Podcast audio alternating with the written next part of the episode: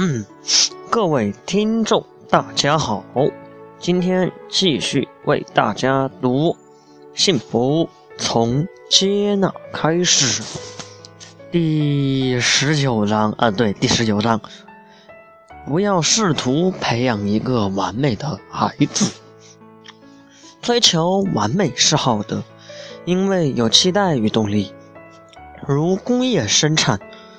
追求完美能推动产品的不断优化，造出来越来越精良的产品。其副作用就是要不断的去否定过去。如果将工业生产用在人身上就不太合适了。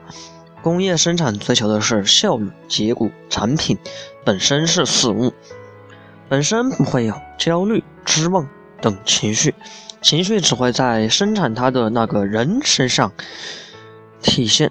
如果把追求效率结果用在人身上，追求者与被追求者就有了焦虑与失望，有期待就有失望，有失望就有悲伤，有悲伤又转化为愤怒，有愤怒又转化为指责和抱怨，人的自我价值就会降低。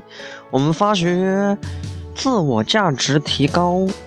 啊不不不不，说错了。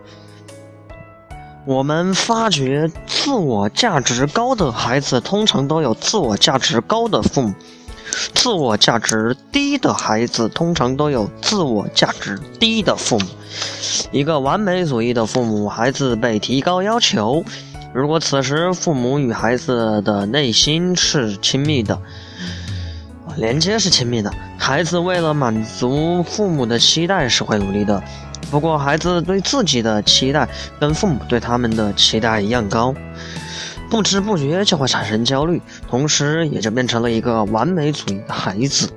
如果父母与孩子内心的连接不亲密，孩子很容易产生各种各样的偏差行为，最终会破坏亲子关系。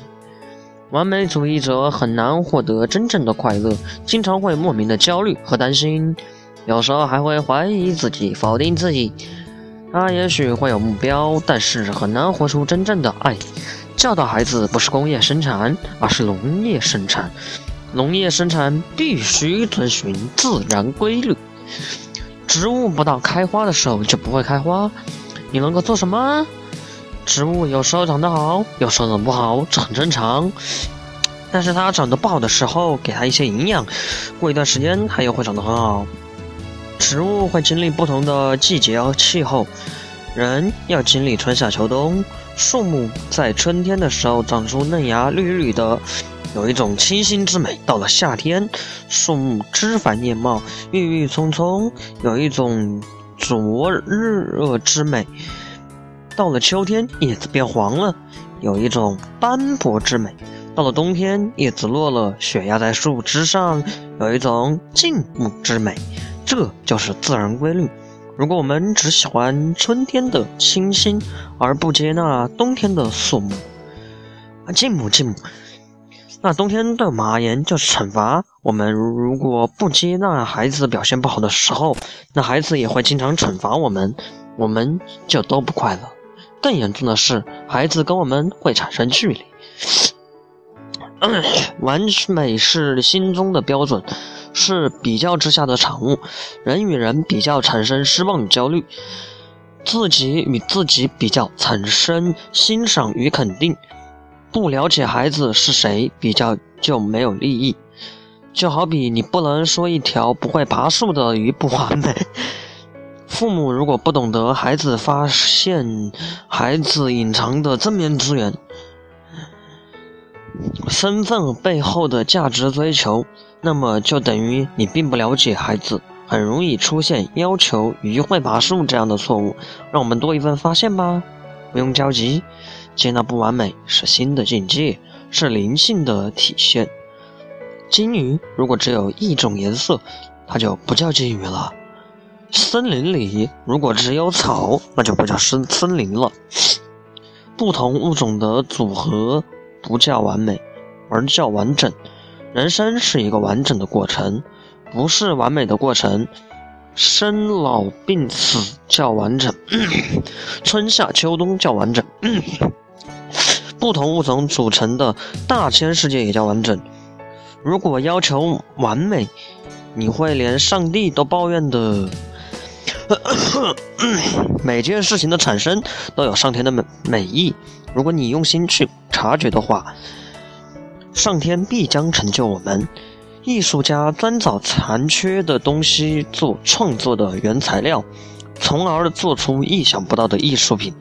而生活本身就是一种艺术，从不完美中到完美，反而是我们的功课。而故意制造不完美。更是创作大师，故意制造一些困难让孩子去经历，让孩子从中学习，知道答案但微笑不语，让孩子去找答案是一个很有意思的过程。你会发现孩子身上有很多你平常都没有发现的天分，你会更加的欣赏他，孩子的自我价值也会更高。心语。我们的出生从不完美开始，我们的进步也从自己的不完美开始。我们的追求也是从生活的不完美开始，我们的死亡也是不完美的。不完美无处不在，不完美成了人生最大的完美。我要学会与不完美相处，因为学会不完美相处，就学会了与生活相处。好，今天这一章。就读完了，希望大家喜欢，拜拜。